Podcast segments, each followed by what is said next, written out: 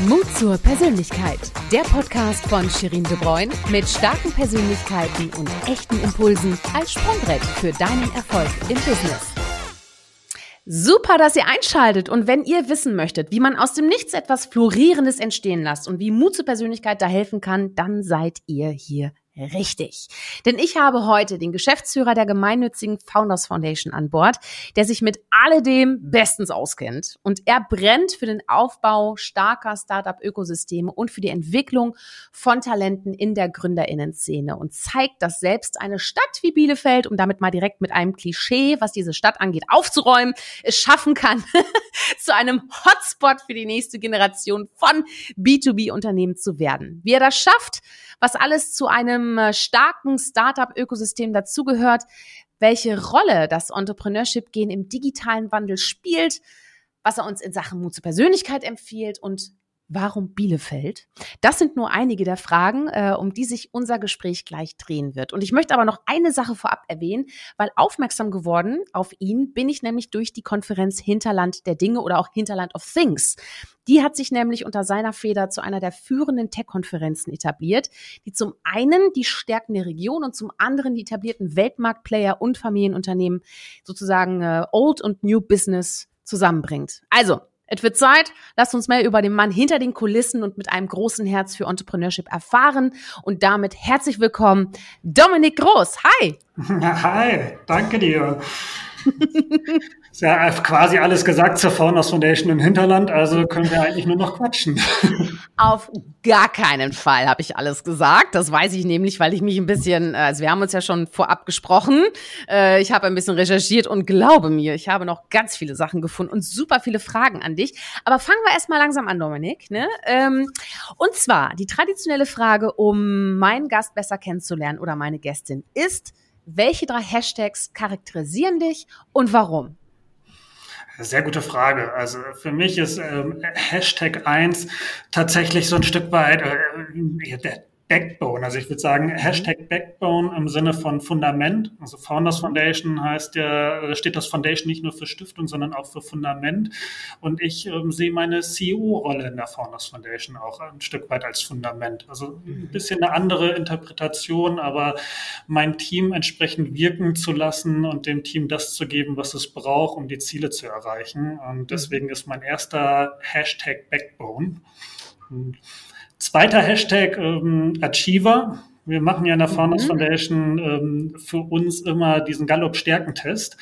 Und Achiever ist einer meiner Stärken und charakterisiert mich auch ganz gut. Also das heißt, bin sehr leistungsorientiert und möchte dann aber umsetzen mhm. und habe Spaß daran, in dem Prozess Sachen umzusetzen und gehe abends glücklich nach Hause, äh, wenn man tatsächlich auch was geschafft hat und, und etwas entsteht. Mhm. Und mein dritter Hashtag äh, ist Architekt. Also das ah. heißt ähm, nicht im Sinne von wirklich, also dem Beruf Architekten, sondern dieses Grundgefühl zu haben, dass nachher etwas entsteht und wenn ähm, Menschen von außen sich das angucken, wie zum Beispiel ein Startup-Ökosystem in Ostwestfalen-Lippe rund um Bielefeld, dass die Spaß daran haben, natürlich den Prozess und das Ergebnis zu sehen. Ich aber mich eher da drin sehe, zu sagen, ich habe total Spaß, das zu entwickeln und freue mich, ähm, wenn die Leute sich dann nachher das Ergebnis angucken und sich über das Ergebnis und die Entwicklung freuen. Cool, ja. Spannend. Damit kommen wir auch, danke erstmal für deine drei Hashtags, ne? Backbone, Achiever und Architekt. Da werden wir jetzt ein bisschen mehr dran eintauchen. Ich denke, die werden uns, die werden immer unterschwellig irgendwie mitschwingen bei unserem Gespräch, glaube ich. Aber sag mal, ähm, erzähl uns mal ein bisschen mehr über deinen Alltag. Also welche Fragen beschäftigen dich da aktuell? Also tatsächlich äh, hat sich das zum Glück ein bisschen verändert in den letzten Jahren. Also am Anfang war die Standardfrage, deswegen äh, ist das Klischee, äh, was du eingangs erwähnt hast, ja nicht von ungefähr, wenn man sowas in Bielefeld macht. Ähm, warum macht man das in Bielefeld? Und hat Bielefeld überhaupt die Chance dazu, ein Startup-Ökosystem zu entwickeln? Und das hat sich zum Glück verändert. Also früher war es sehr viel Aufklärungsarbeit. Jetzt ist es tatsächlich einfach schlicht ähm, die Arbeit, Startups zu entwickeln. Das heißt, die nächste Generation von von Gründerinnen und Gründern auch wirklich in den Markt reinzubringen. Mhm. Und ähm, tatsächlich über unsere Hinterland of Things Plattform halt ähm, das regionale Netzwerk mit dem überregionalen und internationalen Netzwerk um, zu vernetzen und auch da natürlich wesentliche Fragestellungen dann versuchen zu beantworten und die auch anzugehen. Mhm. Du bist ja jetzt nicht in der, in der Gründerszene, du bist da vielleicht groß geworden, aber du bist ja nicht angefangen. Ne? Du hast ja so ein paar andere Stationen äh, in deinem Leben gehabt, die dich dann letzten Endes dahin geführt haben. Sag mal, welche Stationen deines Lebens haben dich denn äh, bis heute geprägt? Und deine Persönlichkeit vor allem auch?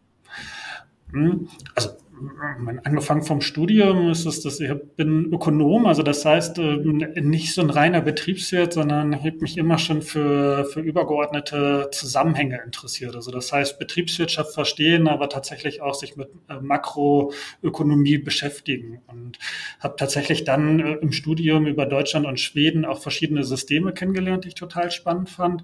Mhm. Habe dann in der Bertelsmann Stiftung, äh, ich würde mal sagen, so für die Wirtschaft eher eine unübliche Karriere hingelegt, weil die Stiftung halt sehr gemeinwohlorientiert ist. Das heißt, jeder eingesetzte Euro wird nachher in Wirkung und in Impact gemessen und nicht im Gewinn. Und sowas prägt natürlich wahnsinnig. Und über meine verschiedenen Stationen in der Bertelsmann Stiftung haben wir auch immer wieder die Ausgründung der Bertelsmann Stiftung, also eingetragene Vereine, gemeinnützige GmbHs, gemeinnützige Aktiengesellschaften begleitet in, in ja, immer verschiedenen Positionen mit verschiedenen Fragestellungen. Und das fand ich halt super spannend. Und das hat mich so ein bisschen natürlich mitgeprägt, auch was die Art des Denkens angeht. Also auf der einen Seite natürlich die Lust zu haben, wenn man etwas aufbaut, um dort etwas entstehen und wachsen zu lassen. Auf der anderen Seite aber immer auch den Impact im Kopf zu haben, dass man mit Wirkung so viel mehr erreichen kann und dass es manchmal tatsächlich auch mehr Spaß macht, als ähm, ja, mehr Euros in der Tasche zu haben. Mhm. Und das prägt dann natürlich schon. Gibt dann auch ein gutes Gefühl, wenn man weiß, damit kann man was verändern. Mhm. Ja, das stimmt. Da hatten wir ja schon äh, uns so ein bisschen im Vorgespräch unterhalten, ne? so diese Unterscheidung zwischen Machtmensch und mhm. inhaltlich getriebener Mensch, dass du definitiv, wenn es eine Schublade gäbe, in diese inhaltliche reinkommst. Oder würdest du auch sagen, ne? Ja, ja, also ich meine, klar, das ist irgendwie aus der Rolle heraus, ist es natürlich so, dass es ein bisschen breiter geworden ist mit allem, was dazu gehört. Aber mhm. tatsächlich ist es schon so, dass ich sehr inhaltlich getrieben bin. Ja, ja. Du, wie kam es denn? Also die, die, Frage, die wird dir wahrscheinlich häufiger gestellt. Ne? Du hättest ja auch die ganze Sache mal in Berlin aufziehen können, ne? Oder in irgendeiner anderen Großstadt, die deine Hilfe braucht. Mhm. Ähm, wie kam es dazu, dass du dann ausgerechnet auch in Bielefeld aktiv äh, geworden bist?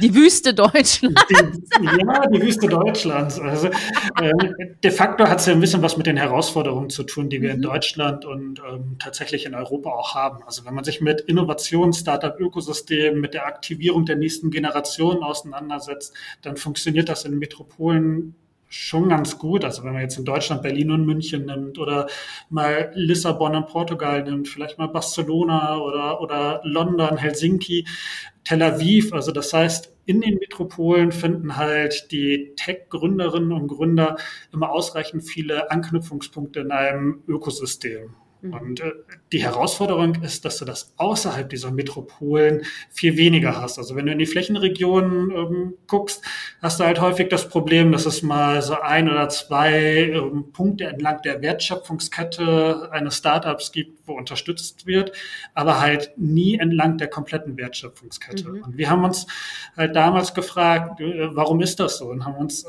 halt auch ja, die verschiedenen Ökosysteme angeguckt. Also ich war unter anderem zum Beispiel in Tel Aviv, als ich in Israel war, war ich aber auch in Jeruham. Das ist mitten in der Negev-Wüste. Und da steht ein 2000 Quadratmeter großer AdTech Incubator mitten in der Wüste. Und der hat funktioniert und das hat mich total begeistert. Und tatsächlich hat mir das auch die Sicherheit gegeben, dass ich gesagt habe, naja, wenn es in Israel in der Negev-Wüste funktioniert, dann wird es auch in der Startup-Wüste Ostwestfalen-Lippe funktionieren. Und das war so ein Stück weit der Ansatzpunkt zu sagen, naja, Bielefeld als Reallabor und, und Best Practice für Deutschland weil dann hat keiner mehr Ausreden. Wenn es in Bielefeld funktioniert, können viele andere schlecht sagen, naja, bei uns wird es nicht funktionieren. das ist das wohl Klischee so. brechen wir seitdem ganz gut auf, finde ich. Cool, ja.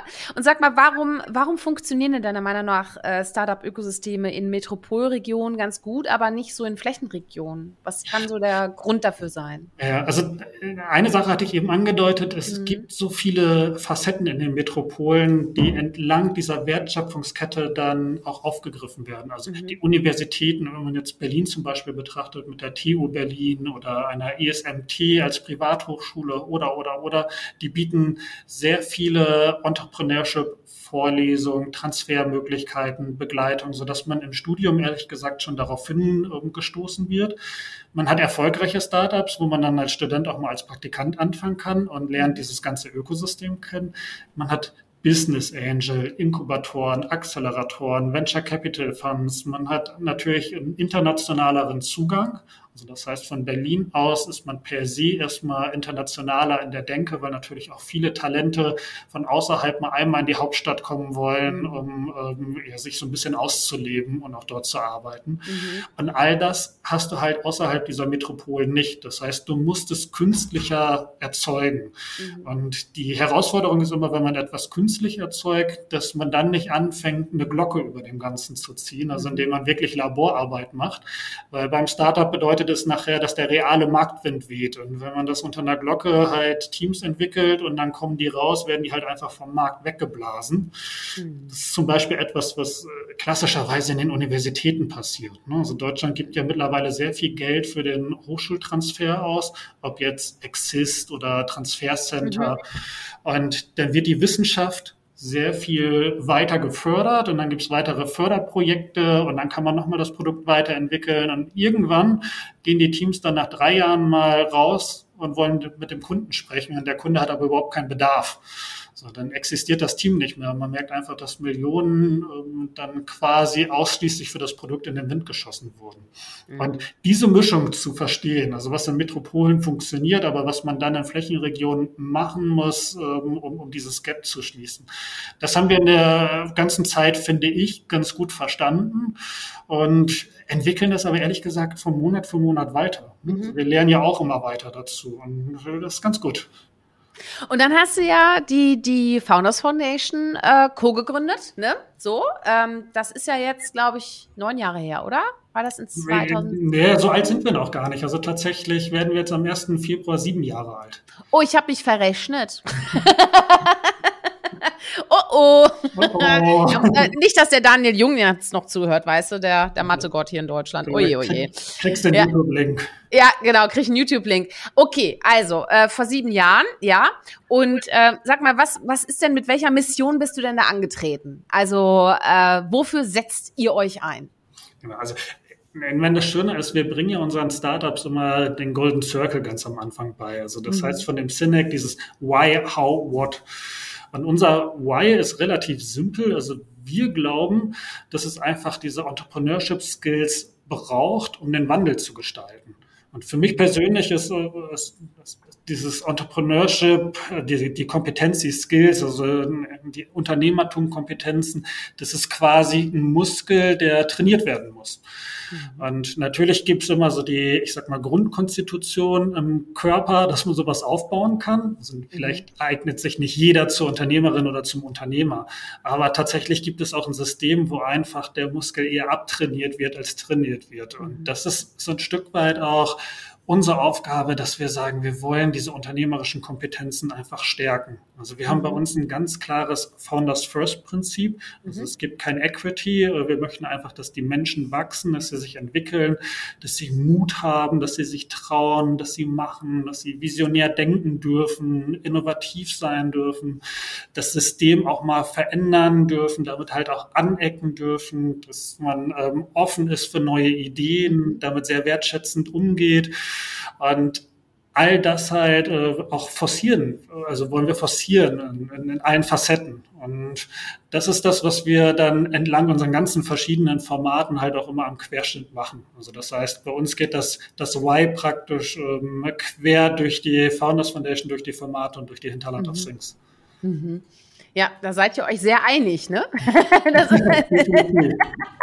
ja, das ist gut. Das ist ja im Endeffekt auch der rote Faden durch alles, ne? Also, dass man sich mal grundsätzlich die Frage stellt, wo ist eigentlich mein roter Faden im Leben und wie haben die Themen, mit denen ich mich beruflich, aber vielleicht auch persönlich, privat beschäftige, vielleicht gibt's da ja wirklich einen Nenner, ne? Also bei mir gibt's den Nenner ja auch, ne? Das ist halt eben auch dieser Wunsch, Menschen zu befähigen, Menschen zu inspirieren, ne, auch inspiriert zu werden und das auch ne, im Endeffekt geben und nehmen. Und das finde ich, äh, ja, finde ich, finde ich spannend, sich darüber mal Gedanken zu machen. Was ist dein roter Faden im Leben? Ja, hast du dir mal darüber Gedanken gemacht? Also, ja, also über den roten Faden als solches, ähm, im Sinne einer Karriereentwicklung ehrlich gesagt mhm. nicht. Mhm. Also, aber tatsächlich habe ich mir darüber Gedanken gemacht, was ich machen möchte, wie ich meine Kraft entfalten möchte, wo meine Stärken sind. Also ich hatte eingangs mal gesagt, dass wir im Team bei uns äh, den Gallup-Stärkentest machen. Und da findest du immer aus 34 Stärken deine Top 5 Stärken raus. Und ich habe mich relativ früh schon mit solchen Themen auseinandergesetzt und für mich ist es halt wichtig, dass ich entlang meiner Stärken arbeiten möchte. So, das mhm. heißt, äh, dass, dass ich mich zum Beispiel in politischen Umfeldern, also wenn es so konzernpolitisch wird zum mhm. Beispiel, mhm. deutlich unwohler fühle, äh, als wenn ich einen sehr persönlichen Umgang mit, mit meinen Teammates habe und weiß halt, ähm, man kann gemeinsam zwar ein bisschen flapsiger sein, aber vom Prinzip her weiß auch jeder, wo man anpacken möchte und mhm. muss und, und gestaltet dann was gemeinsam. Ja, von ja, daher ja. ist es jetzt nicht so, dass ich sage, von der Entwicklung her, es gibt so die ganz klar definierten Stufen, sondern für mich gibt es eher so ganz klare Rahmenbedingungen, die mhm. ich für mich erfasst habe und dass ich sage, es gibt Rahmenbedingungen, in denen ich mich wohlfühle und da kann ich mich mhm. entfalten und komme in meinen Flow und es gibt Rahmenbedingungen, die kosten die Energie und die versuche ich halt so ein bisschen zu vermeiden. Gilt übrigens das Gleiche für Menschen. Ne? Es gibt Menschen, mit denen äh, baut man sehr stark Energie auf und es gibt Menschen, die nehmen einen diese Energie. Und dann ist es ja immer seine persönliche Entscheidung, ähm, ja, mit welchem man Lust hat, zusammenzuarbeiten. Bedeutet aber auch so ein bisschen Mut zur Persönlichkeit, ne? womit wir bei der Frage wären. Weil wir sind natürlich hier im Podcast Mut zur Persönlichkeit. Und natürlich möchte ich auch von dir wissen, wie du das selbst für dich definierst und was das auch mit deinem Leben zu tun hat. Herr Dominik, jetzt bin ich ja mal gespannt. ja, ich, also, ich meine, äh, das Schöne ist, du sitzt ja im schönen Köln. Und Köln gilt ja so eines dieser Grundgesetze, ich weiß gar nicht, ob es ein offizielles Grundgesetz ist, jeder Jack ist anders. Steht es drin in den Grundgesetzen? Boah, da fragst du mich jetzt was, ob das in den zehn drin ist. Also ich kenne viele andere. Boah, ja. weiß ich nicht. Gut. Gucken wir mal. Gut, dass ich nicht echter Kölner bin und dementsprechend da nicht so firm sein muss.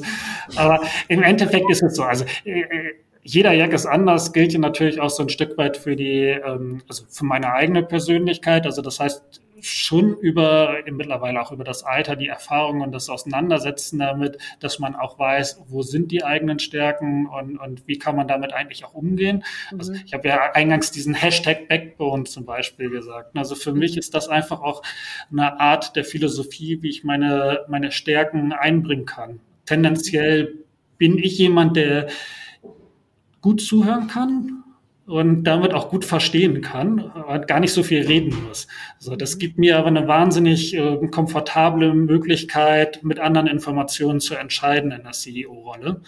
Mhm. Äh, es natürlich sehr hilfreich ist, wenn man seinem Team zuhört, wenn man ähm, ja, den Führungskräften, die man hat, wenn, wenn man denen zuhört, die sind häufiger näher an der Basis dran ähm, und dementsprechend hat man dann natürlich äh, tatsächlich bessere Informationen, als wenn man nur sendet. So, und das sind so Sachen im Sinne seiner Persönlichkeitsentwicklung, die man verstehen muss, auch wenn man sich mit, ich sag mal, mit anderen auf der Ebene äh, vergleicht oder mal guckt, wie die es machen oder was so vielleicht auch mal in der Literatur vorgeschrieben wird. Da glaube ich einfach viel mehr daran, dass ähm, ja, jeder seine Stärken entsprechend einsetzt und je bewusster man seine Stärken Stärken hat, desto zielorientierter kann man natürlich agieren. Ja, ja. Äh, ist übrigens Paragraph 15 im Kölschen Grundgesetz. So, dann äh, sind wir beide. Ich war nur bis, ich war nur bis, bis 10 war ich firm. ich dachte, die hätten nur 10, aber gut, wie, ja. wie, wie viel haben die? Ja, jetzt fragst du mich schon wieder was. Nee, wird eine eigene Folge, ich sehe das. ich glaube, wir müssen mal eine Folge zusammen machen, hör mal, zum Kölschen Junte-Setz. Dann laden wir noch ein paar andere ein, hör mal, die ein bisschen fitter sind als wir, das passt doch. Großartig. Hör mal, sag mal, was machst du denn am liebsten, wenn du mal nicht arbeitest?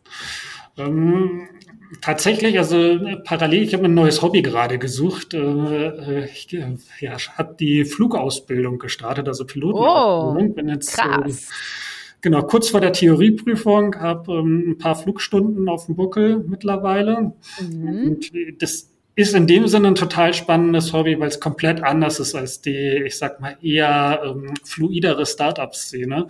Äh, vom Prinzip her funktioniert Fliegen dann ganz gut, wenn du dich an die Checklisten hältst.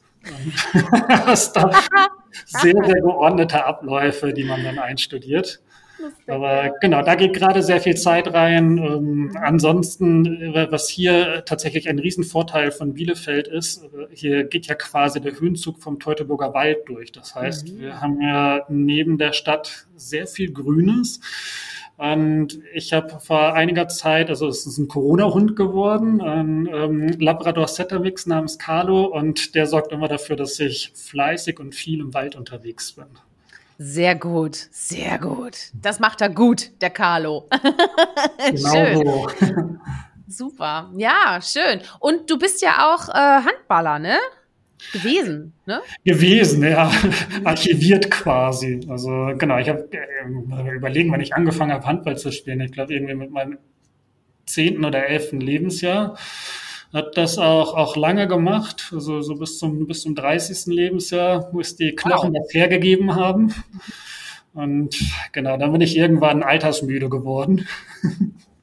Aber du, du altersmüde, baust eine Oase in der Wüste. Ich werd verrückt. Du bist doch nicht müde. Hör mal, jetzt ist aber Majot.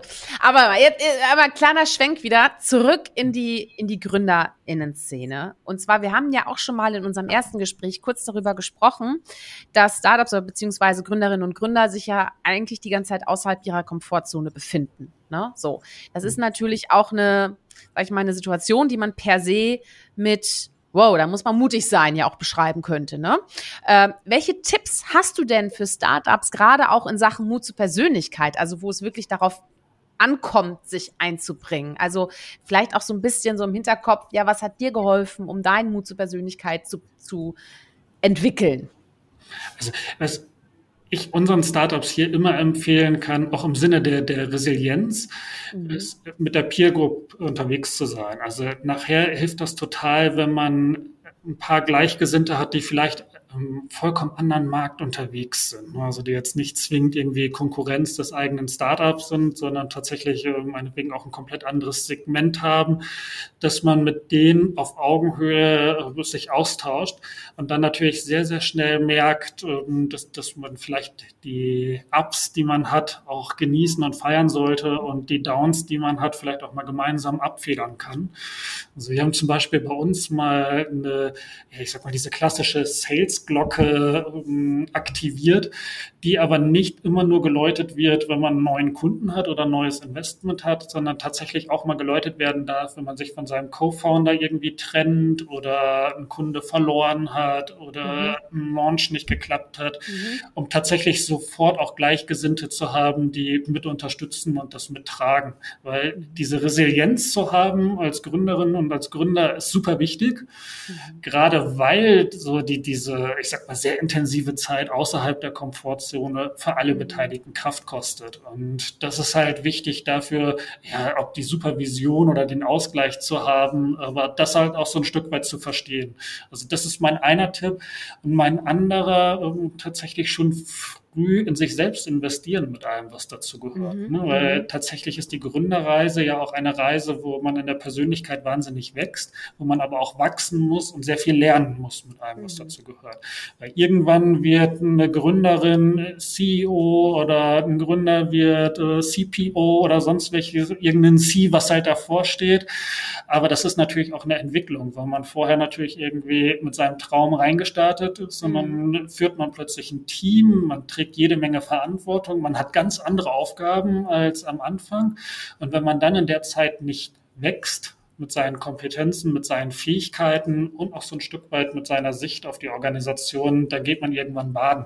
Mhm. Und das sind halt ja, in einer unfassbar kurzen Zeit sehr schnelle Entwicklungszyklen. Deswegen ist mhm. Gründen besser als jeder MBA, ja, das kann man offen sagen, hat aber dann auch so ein bisschen die Downside, dass man sehr stark darauf achten muss, äh, dass sich die Persönlichkeit mitentwickelt. Erinnert mich so ein bisschen wie der Versuch Tippen auf der Achterbahn, weißt du? Das ist so, ne? Im freien Fall, mal gucken, wann es besser funktioniert. Aber der erste Tipp, da möchte ich noch mal ganz kurz äh, drauf kommen. Also erstmal vielen Dank für, für die Tipps. Äh, vor allem, ich finde es so schön, weil es ist höchst menschlich, was du empfiehlst, äh, nämlich eben der Austausch. Ne? Und dass man sich auch nicht schämen muss, wenn mal was nicht klappt, sondern im Gegenteil, damit einfach auch gut umzugehen, gesund umzugehen. Mhm. Ähm, und das erinnert mich so ein bisschen daran, weil ich hatte jetzt vor wenigen äh, Wochen hatte ich übers Wochenende in Köln einen Improvisationstheaterkurs. übers Wochenende. Ne? Und da geht es nämlich auch um Scheiterheiter. Also die ganze Gruppe hat sich extrem ab, hat mich oder uns extrem abgefeiert, wenn ich oder jemand anders was falsch gemacht hat.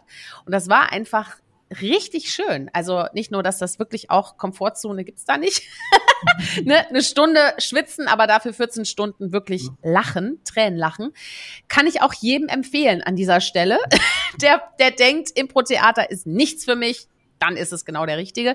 Nee, aber das, diese, diese gesunde Einstellung dazu, weißt du, und auch diesen Zuspruch zu bekommen, weil indem man nicht dieses Perfekte suggeriert, denken auch nicht die anderen, ich muss immer hier high perform, weil ansonsten werde ich hier nicht gesehen oder muss mich schämen, sondern wenn der andere das auch mal zugibt, dann kommt wieder, weißt du, das ist wie ein bisschen mit dem Dopen im Profisport. Ich finde das so abartig. Wenn es alle mal sein lassen würden, dann hätten wir wieder den gleichen Stand. Und dann können wir wieder loslegen. Weißt du, was ich meine? Also, ja. Ne? Ja, absolut. Also ja. ich, ich meine, ich kann versprechen, dass wir hier bei uns kein Blutdoping für die Gründerinnen und Gründer machen. Aber ich meine, das eine ist natürlich, dass man, wenn man außen auftritt, bei Investoren, mhm. bei Kunden, ähm, für zukünftige Mitarbeiter oder wie auch immer, wobei bei Mitarbeitern sehe ich es nochmal anders, aber dass man natürlich eine Professionalität wahrt mit allem, was dazu gehört, äh, ist super wichtig. Auf der anderen Seite, ähm, gerade nach innen heraus, also ins eigene Team, aber tatsächlich auch in die Peer Group, dann Rückzugsmöglichkeiten zu haben, wo man dann auch sehr authentisch sein darf und sollte, um da auch so eine Kraftquelle zu haben, eine mhm. Energiequelle zu haben, ist mindestens genauso wichtig. Und äh, man wissen ja alle, dass so dieses menschliche Gehirn funktioniert ja so, wenn man ein gewisses psychologisches Sicherheitsbedürfnis braucht. Und es gibt welche, die brauchen zwar einen kleineren Grad und andere, die brauchen einen größeren Grad, aber der muss erfüllt sein, damit man tatsächlich auch in die Kraft kommt, mhm. ein Startup umzusetzen. Und so ein Setup kann man sich natürlich setzen, also sowohl was die eigene Persönlichkeit angeht, aber auch in dem Umfeld, in dem man unterwegs ist. Und das ist für uns halt sehr wichtig, damit die, unsere ja, Startups hier ein Umfeld haben, aus mhm. dem sie auch wirklich wachsen können. Ja, ja, umso wichtiger auch, ne, zu wissen, wo liegen die Stärken, ne? Weil wenn man nachher noch, noch nicht weiß, ob man erfolgreich sein wird, aber weiß, dass man selber auf sich bauen kann, mhm. das ist einfach schon einfach wahnsinnig viel wert, ne? Du hattest auch vorhin einmal kurz über das Entrepreneurship-Gehen sozusagen mhm. gesprochen, ne? Und, und wie wichtig das auch ist im digitalen Wandel. Also, haben wir das alle in uns? Wie erkennen wir das? ja, also ich, ich sage mal salopp, einer von zehn oder eine von zehn. Mhm. Also, insgesamt finde ich, dass Deutschland und die westliche Welt schon sehr gemütlich geworden ist über die, die letzten Jahrzehnte, muss man fast sagen. Und dass jetzt eigentlich so ein Tipping Point ist, wo man merkt, man muss viel mehr Mut haben. Mhm. Und man merkt auch, dass äh, also Reinhard Mohn hat das mal gesagt, als äh, ich sag, der kommt ja aus der Gründerfamilie von Bertelsmann und war derjenige, der Bertelsmann halt wieder groß gemacht hat ähm, nach dem Zweiten Weltkrieg. Und der hat für sich, ähnlich wie Mark Zuckerberg, mal gesagt, dass ähm, das größte Risiko ist, wenn man kein Risiko eingeht. Und das ist etwas, was wir als Kultur neu lernen müssen, fairerweise. Also, dass da leben andere Länder halt komplett anders. Also wenn man jetzt die Startup-Kultur von den Israelis mit der deutschen vergleicht, mhm. dann hat man einfach eine komplett andere Grundbasis mit allem, was dazu gehört. Und nichtsdestotrotz glaube ich einfach, dass das wir ja auch eine gewisse unternehmerische DNA haben und die müssen wir einfach, diesen Muskel müssen wir trainieren. Mhm. Und äh, ich spreche immer sehr gerne von der Driver-Mentalität. Also man merkt bei Menschen sehr schnell, sitzen die auf der Rückbank ja, oder sitzen die auf dem Fahrersitz. Und die, die auf dem Fahrersitz sitzen, sind ähm, idealerweise auch die, die nachher ein Unternehmen gründen sollten. Mhm. Ja. Äh, kann das, also du hast gerade gesagt, einer von zehn, ne, ungefähr. Ist man denn noch irgendwann zu alt? Wie nee. stehst du dazu? Nee, ne? Nee. nee. auf keinen Fall. Das war auch eine total rhetorische Frage an dieser Stelle. Ja, also das, ich finde, Alter spielt einfach überhaupt keine Rolle. Äh, vor mhm. Allem, ich meine, jetzt war es so, dass natürlich viel in der Digital- und Tech-Szene ähm, war es einfacher für diejenigen, die Digitalisierung für sich, ähm, ich sag mal, als Native mitbekommen haben. Mhm. Aber mit den ganzen Herausforderungen, die jetzt wieder auf uns einprasseln, die deutlich komplexer sind als rein Digitalisierung. Ne? Also wenn ich jetzt über Lieferketten, über Nachhaltigkeit und ähnliche Sachen nachdenke. Ich finde, dafür gibt es nicht das richtige oder falsche Alter, sondern das ist einfach eine Einstellung. Mhm. mhm. Wir haben hier ähm, einen sehr erfolgreichen Gründer, der mittlerweile über 50 ist, ja, jahrzehntelange Industrieerfahrung und der hat mit Zweien gegründet, die gerade ihr Mathematikstudium abgeschlossen haben. Mhm. Und die ergänzen sich halt großartig. Ich glaube, am Anfang, sagt er selber, haben die sich gegenseitig ein bisschen genervt, weil die so verschieden waren. Aber mhm. mittlerweile wissen sie einfach, wie sie voneinander profitieren. Und mhm. letztendlich ist es ein Mindset-Game. Und mhm. das können genauso gut auch alte Leute spielen. Ja, Super. Weil ich natürlich ja. sagen muss, dass man mit über 50 alt ist. so nämlich, ne? Ich meine, ne Dominik? Ich bin noch weit genug davon entfernt. Wie, alt bist du denn eigentlich? Also heute im Jahr 2023? Ja, ich müsste ich jetzt mal kurz, ehrlich gesagt, unseren Mathe, Musst du rechnen, ne? Ja. Mathe-YouTuber kontaktieren. Ich bin ähm, 43, glaube ich. Das ist herrlich, oder? Hör mal, jetzt mal ohne Mist. Ich muss auch immer nachrechnen, wie alt ich bin. Ehrlich. Also ich Irgendwann bin, hört man damit auf, oder? Ja, nein. Also ja, ich habe, glaube ich, aufgehört mit 33. Ich weiß nicht, wie alt wart ihr alle, wo ihr aufgehört habt, am Alter zu gucken? Ja, also ich war, glaube ich, also ich weiß nicht, ich war irgendwie 32, 33 oder so. Und ich bin heute bin ich 37. Das weiß ich auch nur, weil ungerade Zahl. Und ähm, ich werde ja ungerade noch und September ist noch nicht. Genau, da werde ich 38. Oh mein Gott, hör mal. Ich sag dir, na, egal. So, Rechenaufgaben weg jetzt. Ich habe noch viele Fragen. Hör mal. So, jetzt einmal kurz, weil wir haben jetzt schon öfter über die Founders Foundation gesprochen. Okay, Hinterland of Things ist Konferenz, kann man sich irgendwie merken. Ähm, sprechen wir gleich auch noch ein bisschen drüber. Äh, Founders Foundation. So, wie sieht denn, äh, was macht ihr konkret für die Gründerinnen und Gründer? Ähm, kommt man zu euch und hat schon eine Idee oder ist man noch im Studium oder ist man noch in der Schule? Also keine Ahnung. Also sag mal so ein bisschen, äh, wie wir uns das vorstellen können, wann der Berührungspunkt mit euch stattfindet.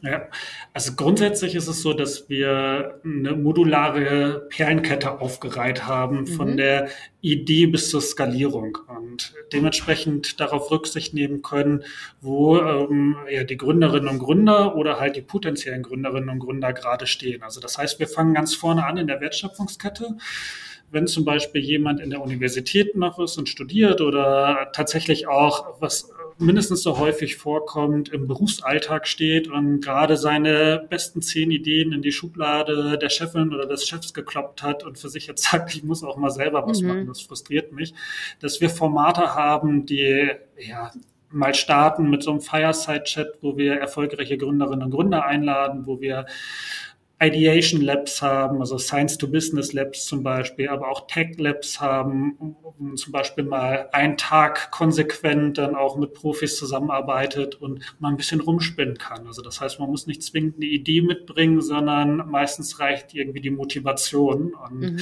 dann arbeiten wir halt gemeinsam in kleinen Gruppen miteinander.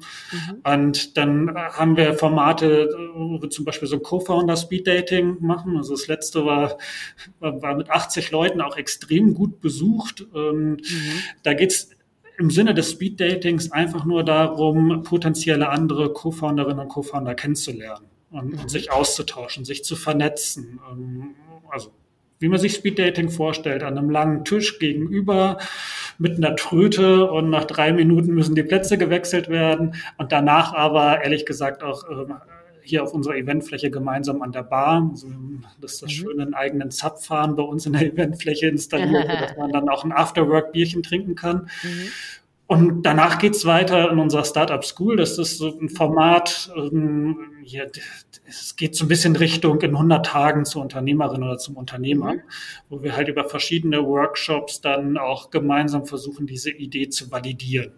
Also hm, gucken, hat man das richtige Problem erfasst, gibt es potenzielle Kunden, die äh, dafür auch Geld zahlen würden, vielleicht mal so einen kleinen Mini-MVP bauen, ein erstes Pitch-Deck mal aufbauen und das halt alles sehr case-basiert und dann halt rauszufiltern von den circa 50 Teilnehmern und den, ich sag mal, 12 bis 13 entstehenden Teams, wer hat danach wirklich auch die Lust, die Energie weiterzumachen. Und daraus putzen tatsächlich immer Teams raus, die Bock haben, weiterzumachen. Die mhm. kommen in, unseren, unser Founders Lab, das ist eine Art Incubator. Dort bieten wir sowohl Raum, aber tatsächlich auch Unterstützung und das vorhin angesprochene, ja, ich sag mal, Peer Group Erlebnis, dass wir immer wieder Formate haben, dass sie halt untereinander sich weiterentwickeln. Und die besten Teams daraus äh, gehen in unseren Accelerator und da geht's dann ans Eingemachte. Also mhm, dann wirklich mhm. so eine Uhr mit einem Countdown, die läuft runter 150 Tage bis null. Und dann sollte man idealerweise am Ende soweit sein, dass das Produkt am Markt funktioniert, man zahlende Kunden hat, ähm, ein erstes Investment eingesammelt hat und dass das Unternehmen dann weiter wachsen kann. Genau, und Ein- und Ausstieg ist dann halt in jedem Modul möglich. Okay, und ähm, du kriegst dann ja auch Mentorinnen und Mentoren dann an die Seite gestellt, ne? Da gibt's dann halt für verschiedene Bereiche. Da kenne ich auch einige Köpfe an dieser Stelle. Herzliche Grüße an Tim und Stefan. Hallo. Viele Kölner da. Übrigens, an dieser Stelle, ich muss mal einmal ganz kurz was sagen, Dominik, weil, also es gibt ja dieses, ähm, dieses Gespräch nicht nur als Podcast, sondern auch als YouTube-Video. Und ich sehe bei dir im Hintergrund, hinter deiner Schulter, durchs Fenster raus. Und man könnte mit viel Fantasie denken, es ist der Kölner Dom. Ja. Hast du schon mal gesehen? Das, das ist ja. Dreh das mal ein bisschen, ein bisschen, so. Also man könnte ja eigentlich, wenn ich, wenn ich meinen Bildschirm so habe, würde man sagen, mein Hintergrund ist eingestellt. Ja. Aber ich kann ihn auch mal so stehen lassen, das ist ähm, die Sparrenburg, das Bielefelder Wahrzeichen. Mhm. Das ist vielleicht, ist der Kölner Dom ein bisschen schöner, aber die Sparrenburg ist ein bisschen weniger baufällig. Also vielleicht gleicht sich das so aus.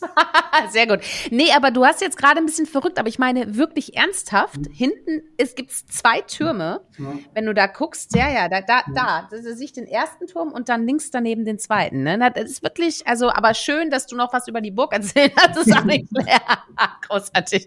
Hör mal, apropos Kölner Dom, ne? Wie würdest du denn die Kultur im Rheinland gegenüber der in Bielefeld? Also wo gibt es da Unterschiede? Ne? Weil ich meine, weißt du, ich bin ja auch Teil der, der Startup-Ökosystems äh, in Köln und ähm, das ist, wir sind alle sehr gesellig, wir reden viel miteinander und so. Ist das auch so in Bielefeld äh, oder wo gibt's da so Verhaltensunterschiede? Der Bielefelder macht dann, redet weniger. Sehr gut. oh, ja. Kölner, seid nicht böse. Der Dominik ist eigentlich ein ganz lieber. Ja. Eig eigentlich schon. Nein, ernsthaft. Also natürlich ist es so, dass, ähm, also äh, ich finde, was ein sehr, sehr großer Unterschied ist, ist, dass die Kölner einen unfassbaren Patriotismus mit ihrer Stadt haben. Ähm, die Bielefelder haben, also ich bin zugezogen, die hatten früher einen, also ich habe das immer lokalen Masochismus genannt. Mhm. Also das heißt, die sind immer sehr hart mit der eigenen Stadt ins Gericht gegangen. Und mhm. ich kann zumindest sagen, als zugezogen, das ist äh, gar nicht so schlecht hier. Und das beschreibt ehrlich gesagt den Ostwestfalen ganz gut, weil der lieber die, ja, ich sag mal, Negativierung in der Sache hat mit gar nicht so schlecht, als zu sagen, das ist super gut. Und das zieht sich so ein bisschen halt auch ähm, in die Startup-Kultur hinein. Das heißt, mhm. man wird hier tendenziell eher mal ein Startup finden, äh, wenn es dir ein Pitch-Deck zeigt, dass man schon mal nachfragen sollte, macht ihr eigentlich Umsatz? Und dann kann auch gut mal die Antwort sein, so ja, und dann kommt ein signifikanter Jahresumsatz. Während in anderen Regionen aus mhm. den Großstädten heraus ein Pitch-Deck verschickt wird, wo eigentlich gar nichts hintersteht, weil man sich mal abends oder nachmittags Gedanken gemacht hat und mal die Folien zusammengekloppt hat. Mhm. Und mhm. das ist schon so ein Stück Stück weit eine, ich sag mal, bodenständige Unternehmer-DNA, die es hier in der Region gibt, die über mehrere Jahrhunderte auch gewachsen ist. Also auch das ist ja durchaus etwas, was man nicht vergessen darf, ähm, weil hier sehr viele Unternehmer, Familien auch wohnen, die das auch weitergeben. Also die das auch als Kultur in die Stadt und in die Region weitergeben. Und deswegen ähm, ja, gibt es hier auch viele Gründer mit einem hohen Verantwortungsbewusstsein, weil natürlich Bielefeld jetzt auch nicht so groß ist mit 340.000 Einwohnern, die Gefahr dann immer noch groß ist, dass man seinen potenziellen Business Angel danach in der Innenstadt wieder trifft mhm. und der immer mal nachfragt, was mit seinem Porsche eigentlich passiert, den er da rein investiert hat. ja, oh, ja. Mhm. Von daher ist es, äh, also, das ist ganz gut. Also man hat die, man hat die Vorteile, aber natürlich auch so ein Stück weit die Bodenständigkeit. Mhm. Ja, ja, ja. Okay. Ja, spannend. Dieser Vergleich. Weißt du, ich lasse das jetzt mal einmal komplett unbewertet und nehme einfach nur auf. Sehr schön. Ich muss mich mal selber überzeugen. Ich war ja noch nie in Bielefeld. Ne, Dominik, das wird höchste Zeit. Ich mache eine Tour nach Bielefeld und besuche dich. Das, das kann ich dir jetzt schon mal sagen. Das ist, schon, ist keine Vorwarnung oder Drohung, ist einfach nur eine nette Ankündigung. Ja, du, bist, herzlich willkommen. Super, ihr habt's gehört, alle, ihr habt's gehört und ich werde berichten. Du sag mal, ähm, Konferenz, Hinterland of Things, geiler Name. Ist das mhm. deine Idee gewesen? Wieso kamst du dem Namen überhaupt?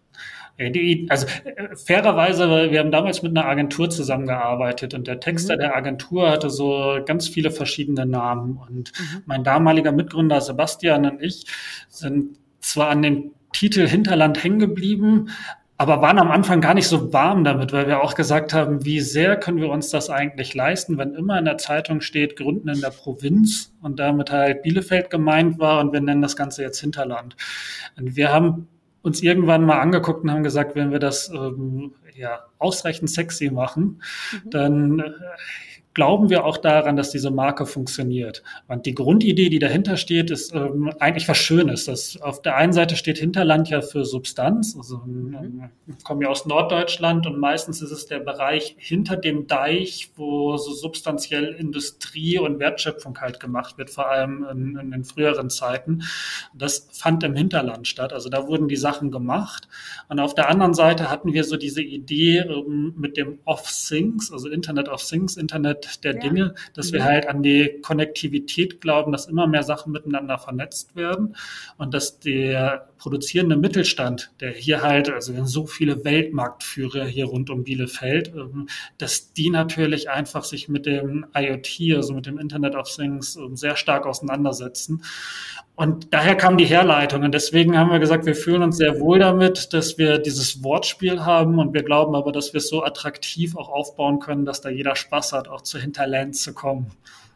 Hinterland. Heißt es dann wirklich Hinterland, wenn man das dann so sagt? Heißt es dann, also nicht, dass man sich blamiert? Also Hinterland of Things ist das dann wirklich? Das nein, natürlich, dass du Hinterland auch sagen. Meist, manche sagen mittlerweile auch als Abkürzung die Hot. Finde ich aber auch die irgendwie hot? die hot. Das ist ja mega, ja, mega gut. Ja, okay, okay, das, that's hot. Ja, mhm. cool, das ist cool. Hör mal, ähm, und damit hast du auch schon wieder über den Mittelstand gesprochen, denn Hinterland of Things ne, vernetzt ja beide Welten, mhm. Startup, Mittelstand, ne, weil was in der Faunas Foundation jetzt mit Schwerpunkt ja mit Startups passiert, das passiert ja, sag ich mal, vor Ort, ja auch auf der Konferenz, wenn ich das richtig verstanden habe. Ja, korrekt. So, und jetzt ist nämlich die Frage, pass auf, also, welche Rolle spielen denn Startups für den Mittelstand? Nachher spielen die äh, schlichtweg die Rolle des, des Innovators. Ne? Also das heißt, du musst dir vorstellen, wenn du die großen Konzerne hast, die fangen dann irgendwann an, ausreichend viel Budget für etwas auszugeben, was sie als Trend verpasst haben oder als Defizit und versuchen halt irgendwie aufzuholen in diesen und in diesem Geschäftsbereich halt mhm. halt aufzuschließen. Klassisches Beispiel Automobilindustrie und Elektromobilität. So, dann kannst du jetzt irgendwie gucken, ob es noch gelingt oder nicht gelingt. Ähm, also, das ist zumindest eine Herausforderung für die deutsche Automobilindustrie, aber die haben ausreichend viel Budget, um jetzt versuchen, zu versuchen, die Defizite halt aufzuholen. Mhm. Der Mittelstand hat es halt deutlich schwerer, ne? weil ähm, auch da sind sie nicht in der Lage, jeden Trend einfach mitzugehen und frühzeitig halt, ähm, ja, ich sag mal, die R&D darauf, also die Forschung und Entwicklung darauf anzusetzen, weil sie halt einfach ihr Kerngeschäft auch schützen müssen mit allem, was dazu gehört. So, und deswegen braucht es einfach schlichtweg die Startups, in der Nähe, um äh, so ausgelagerte ähm, Forschung und Entwicklung zu haben und tatsächlich dann entweder wenn die Mittelständler es nicht schaffen, den neuen Tech-Mittelstand zu haben oder vielleicht aber auch umgekehrt Partner zu haben, die dafür sorgen, dass ähm, die ganze Value Chain von so einem Unternehmen dann auch digitaler und technologieorientierter abläuft. Und das ist halt ein Win-Win, den wir hier in der Region quasi als unfairen Vorteil spielen können, weil Bielefeld für mich so ein Stück weit die Hauptstadt des deutschen Mittelstandes ist, also auch mhm. statistisch gesehen. Und von daher ähm, ja, ist das sehr befruchtend für beide Seiten. Hauptstadt des deutschen Mittelstands, das ist ja interessant, ne? Das würde ich nicht denken. Aber gut, dass du das nochmal faktisch dargestellt hast.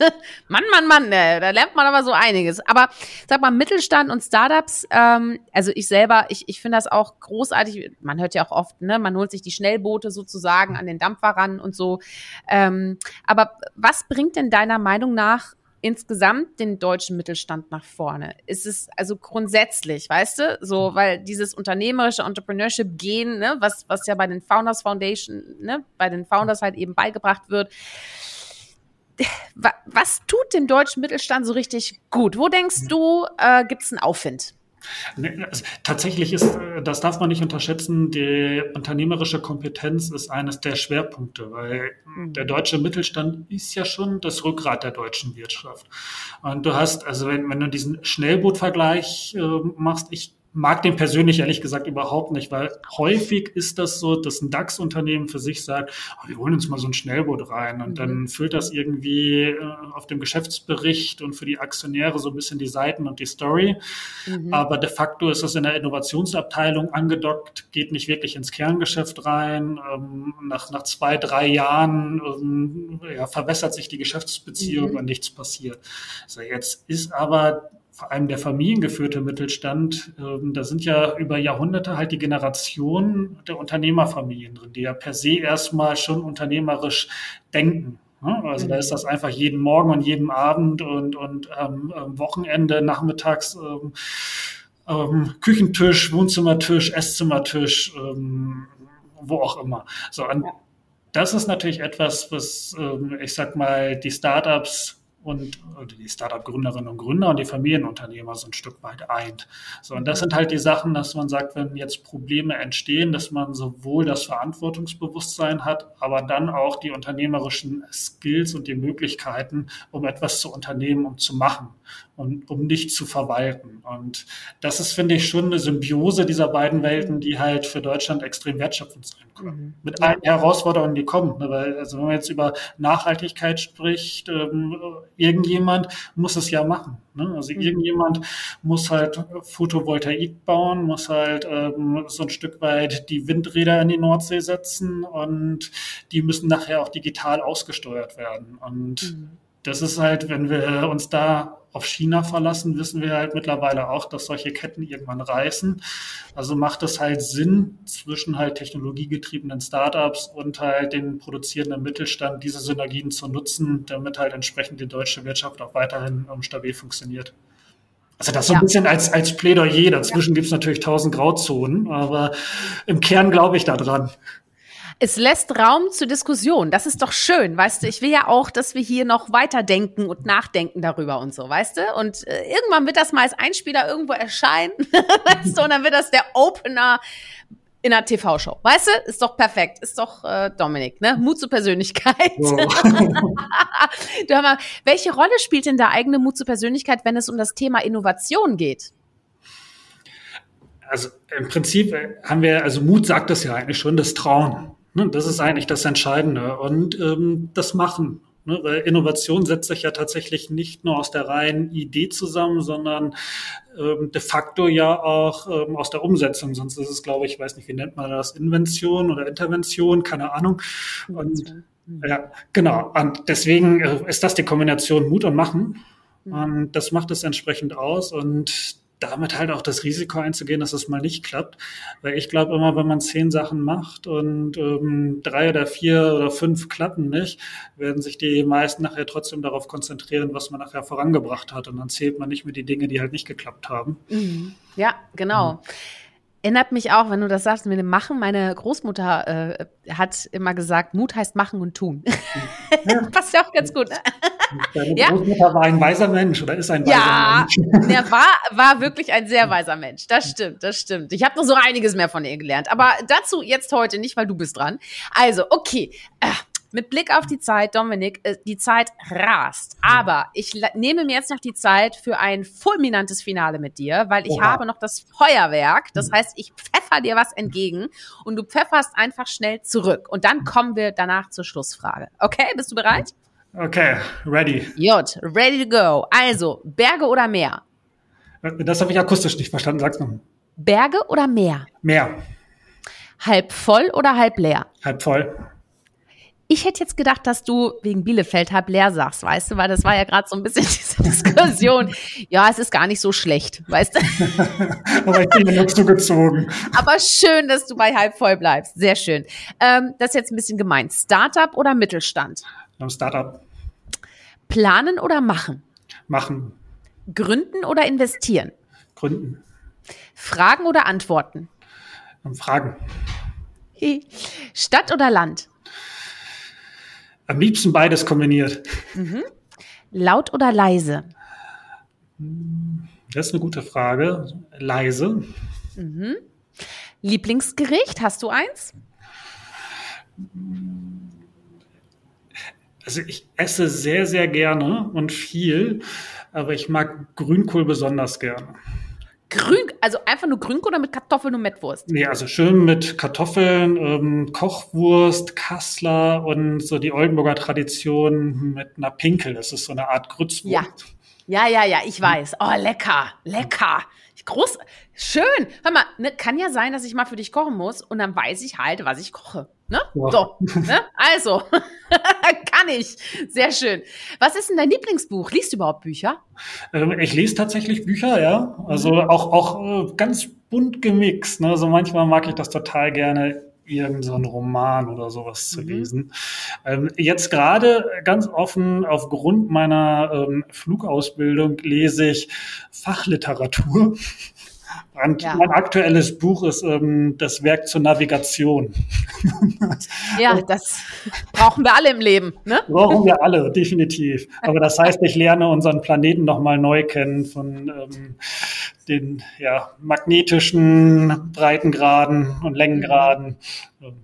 Genau, das ist mein Tolles aktuelles Hobby. Machwerk aber sehr okay. unterhaltsam. Ein tolles Hobby, ein tolles Hobby. Und sag mal, äh, wenn wir uns mal treffen und äh, dir ein Drink kredenzt werden sollte, welchen Lieblingsdrink hast du denn?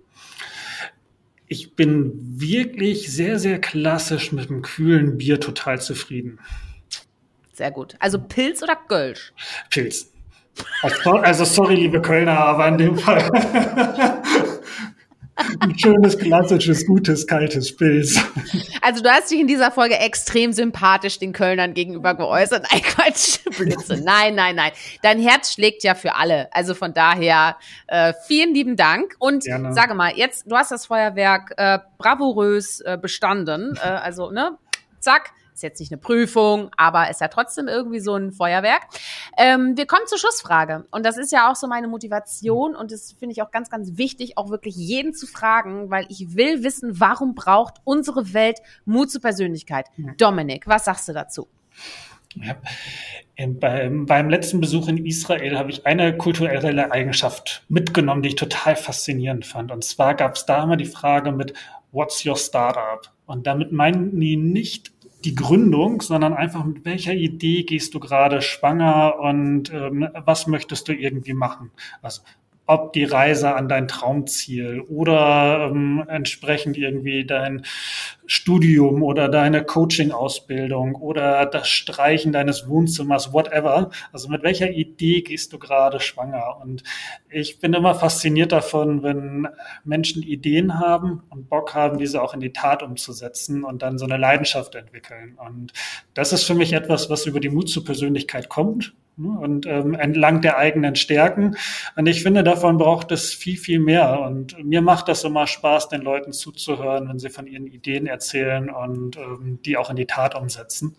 Das macht mir Spaß, das gibt mir Energie und von daher finde ich, braucht es davon einfach mehr. Vielen lieben Dank, Dominik. Ich danke dir für das tolle Gespräch. Habe ich irgendeine Frage vergessen? Hast du, brennt dir noch was auf der Seele? Ja, vielleicht grüßen wir noch mal ganz lieb alle Kölnerinnen und Kölner. Ich habe euch trotzdem lieb, also machen gut. es hätte noch mal gut gegangen, weißt du. So. Man muss auch Jönne können. So, jetzt ja, haben wir aber alles durch hier. Ja, vielen, vielen lieben Dank, Dominik. An dieser Stelle aber auch vielen lieben Dank an euch fürs Zuhören. Schön, dass ihr wieder eingeschaltet habt. Falls ihr jetzt gerade den Podcast hört und ihr wollt uns sehen, schaut bei YouTube vorbei. Einfach nach Mut zur Persönlichkeit suchen und ihr findet ihn. Ähm, sonst einfach Shirin und Dominik eingeben geht auch. Aber Mut zur Persönlichkeit ist wunderbar. Dann landet ihr im YouTube-Channel von Corporate Kitchen. Und wenn es euch gefallen hat, liked bitte. Das ist total total wichtig. Das macht nämlich sau viel Arbeit. Und ich freue mich wirklich über jedes Like. Und wir wollen ja viele Menschen motivieren, ne? entfachen zu ihrem eigenen Mut zur Persönlichkeit. Also kommentiert, teilt die Beiträge. Es gibt Blogbeiträge zu jeder Folge, wo ihr nochmal alle Links findet und natürlich auch tolle Zitate und die Buchempfehlungen von Dominik. Damit wir bald alle den Flugführerschein machen wahrscheinlich. Ja, und an dieser Stelle ähm, sage ich einfach nur noch, seid mutig, zeigt Persönlichkeit, eure Shirin. Ciao. Ciao. Hol dir deine Portion Mut zur Persönlichkeit. Alle Folgen zum Podcast findest du unter www.mutzupersönlichkeit.de als Video bei YouTube und bei allen gängigen Podcastdiensten.